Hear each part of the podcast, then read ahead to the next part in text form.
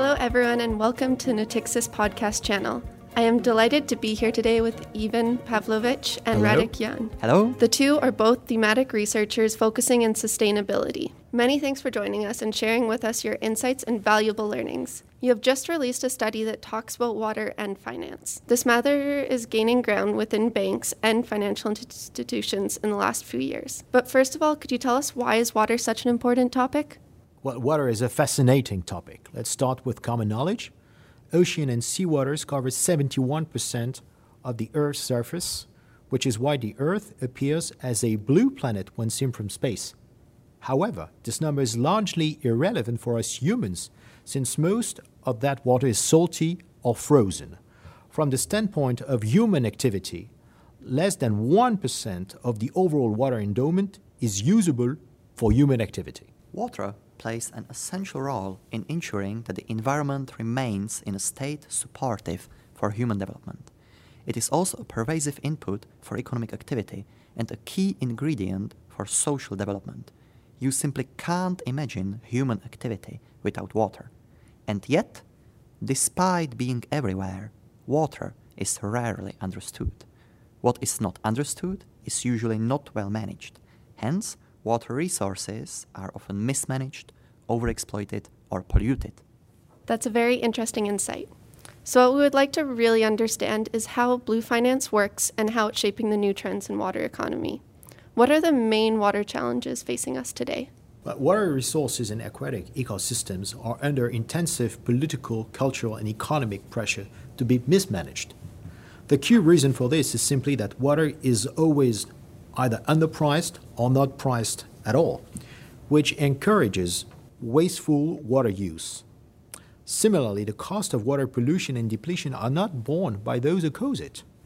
Furthermore, it is very difficult to express in monetary terms the value of the numerous roles water plays. Moreover, most of our water consumption remains invisible. Take a guess how much water is actually needed to produce a pint of beer, a pair of jeans, or a beefsteak.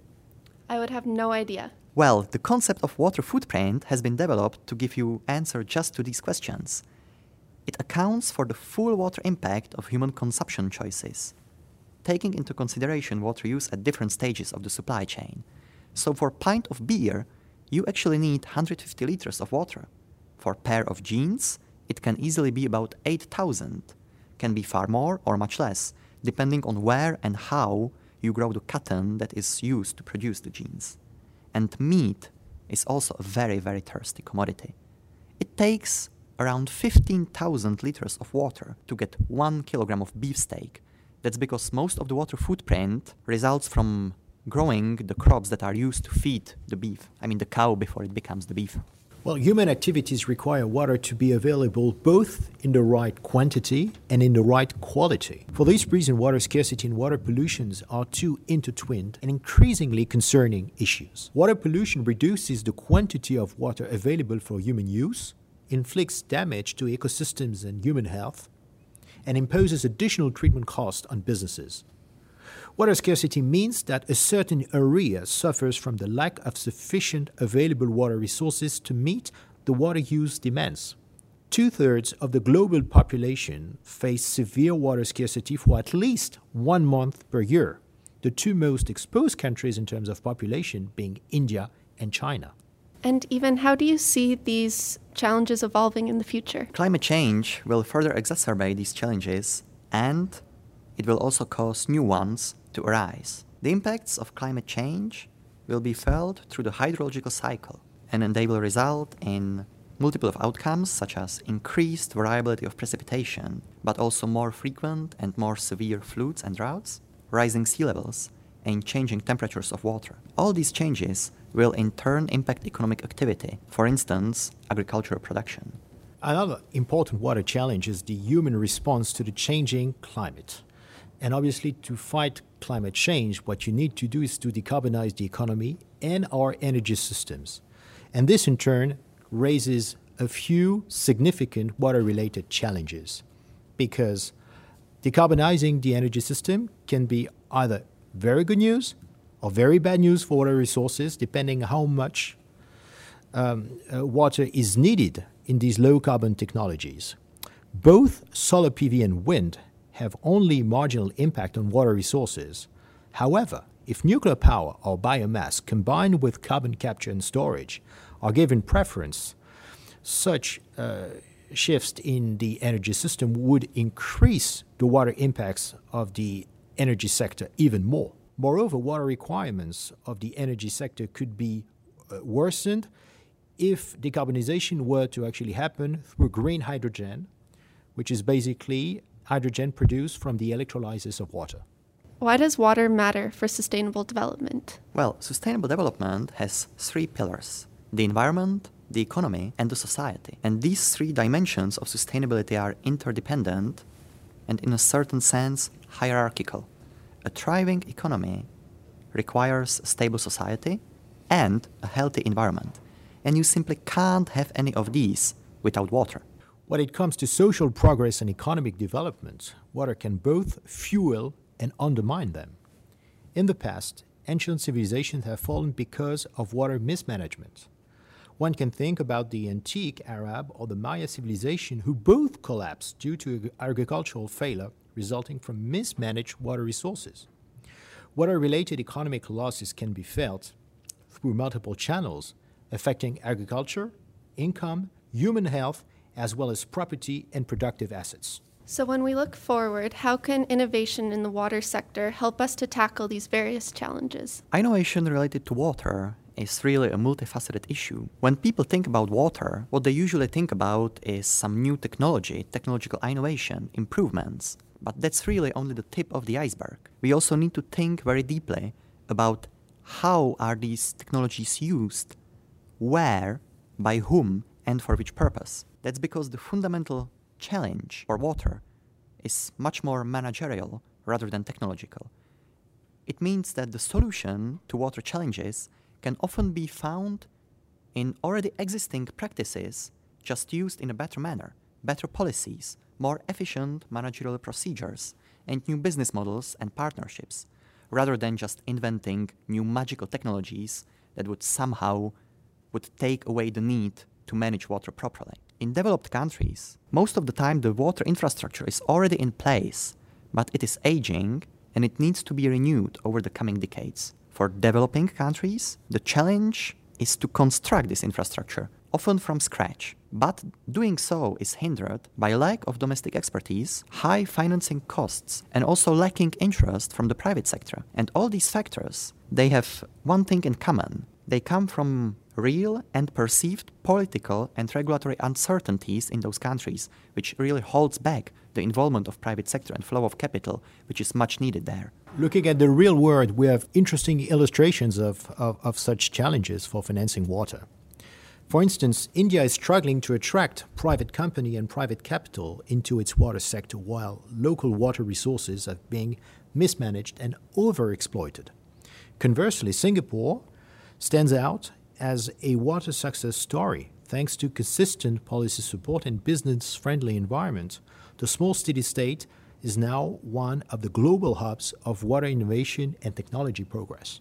So, as we further look at this, how can this be applied to the financial sector? Why does this matter for a bank? Water is an increasingly important concern for both investors and issuers. And that's the case because, as far as businesses are concerned, water poses risks to them, to their operations, to their profitability. There are three kinds of these risks physical, regulatory, and reputational. The physical risk refers to damage to assets, interruption of operations, and disruption of supply chains caused by water related events such as floods and droughts. The regulatory risk refers to changing public policies and regulation, which can then impose further costs on businesses by requiring them to use better water treatment practices, use more water efficient technologies, and ultimately Public authorities can even restrict or revoke the right for businesses to operate in certain areas which already suffer from water scarcity and water stress. Finally, there is also the reputational risk. It refers to the damage to corporate brand and potential loss of consumers if companies are perceived to be mismanaging, wasting, or polluting water. Thank you for highlighting the risks. So, now what can financial institutions do to help solve the global water challenges? Well, banks can act as an intermediary between those willing to provide capital for solving water challenges and those able to implement appropriate solutions. In other words, banks can help ensuring that capital is channeled from investors towards the implementation of sensible water projects and best business practices in terms of water management. This can be done by offering advisory services and innovative financial products covering the capital markets, as well as projects and corporate financing. In terms of products, financing through debt capital markets can be mobilized thanks to green bonds, whilst project and corporate financing can be assessed, accessed through green loans. Furthermore, equity capital markets can also take their part thanks to investment solutions such as thematic indices composed by stocks of companies that are selected for their strong performance in water related topics. Good news is that we are witnessing substantial progress and new projects are on their way.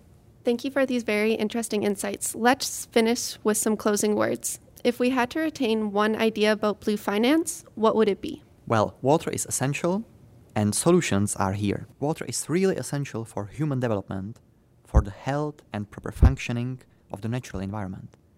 However, the importance of water often remains concealed, invisible for our eyes, both in terms of the functions it performs and in terms of how much water is needed to sustain our lifestyle and consumption choices. As we stated previously, what is not understood is usually not well managed. Good news, however, is that there are solutions to water challenges. In addition to technological innovation, solutions can often be found in better use of what we know and do already, in better management practices, sound policies, and more robust institutional frameworks. And I will leave Ivan to conclude on what can actually financial sector do. Well, Radek, existing financial instruments can readily be deployed to channel capital towards projects and companies aiming to solve the water crisis, while new financial instruments are being developed. All in all, the role of green and sustainable finance is to identify the best practices and the most virtuous projects and to channel capital accordingly. So, to wrap up, solutions are here uh, to address the various water challenges we've gone through uh, these solutions are known and available. They just have to be applied carefully and coherently, but this can be done. Great. And thank you so much for taking the time today for these explanations, Ivan and Radek. My pleasure. Thank you. To find out more podcasts from our analysts and experts, please go to Natixis podcast channel on SoundCloud.